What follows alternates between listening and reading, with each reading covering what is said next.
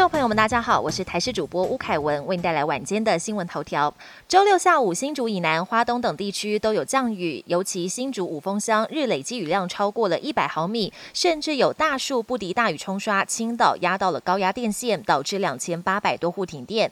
气象局表示，由于大低压带逐渐接近台湾，一连六天都会有降雨。周末迎风面，大台北地区、宜兰花莲会有短暂雨，下周一到周四雨区还会扩大。全台都有雨，尤其中南部、花东地区下雨的时间会比较长，也不排除有短延时强降雨。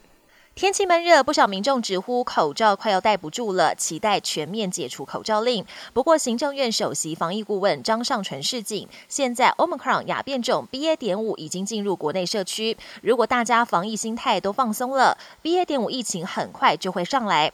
也有医师分析，国内现在虽然只验出十一例 BA. 点五本土个案，但真实的感染人数应该要乘以十倍，预期九月就要和 BA. 点五迎战。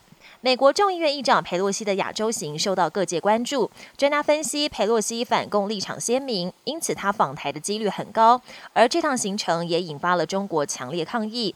中国福建海事局突然宣布，今天早上八点到晚上九点，在福建平潭附近水域进行实弹射击，而且演训的地点距离台湾的新竹只有一百二十五公里远，恫吓意味相当浓厚。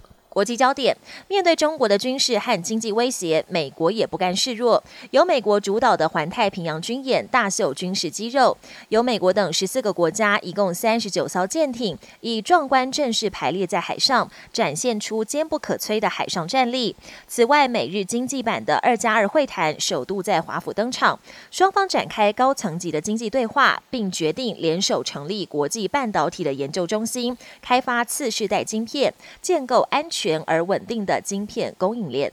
猴痘疫情在国际间持续扩散，南美的巴西还有欧洲的西班牙，三十号不约而同通报境内首起死亡病例，成为非洲以外地区出现的两起死亡病例。此外，全美累计的猴痘病例已经突破了五千例。继旧金山之后，纽约州也宣布进入紧急状态，要全方面防堵跟应对疫情。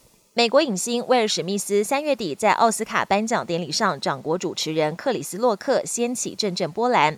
时隔四个月，史密斯周五在 IG 上再度向洛克道歉，这次是亲自露面，不再透过声明稿。他承认自己的行为不可接受，并随时等候洛克的回应。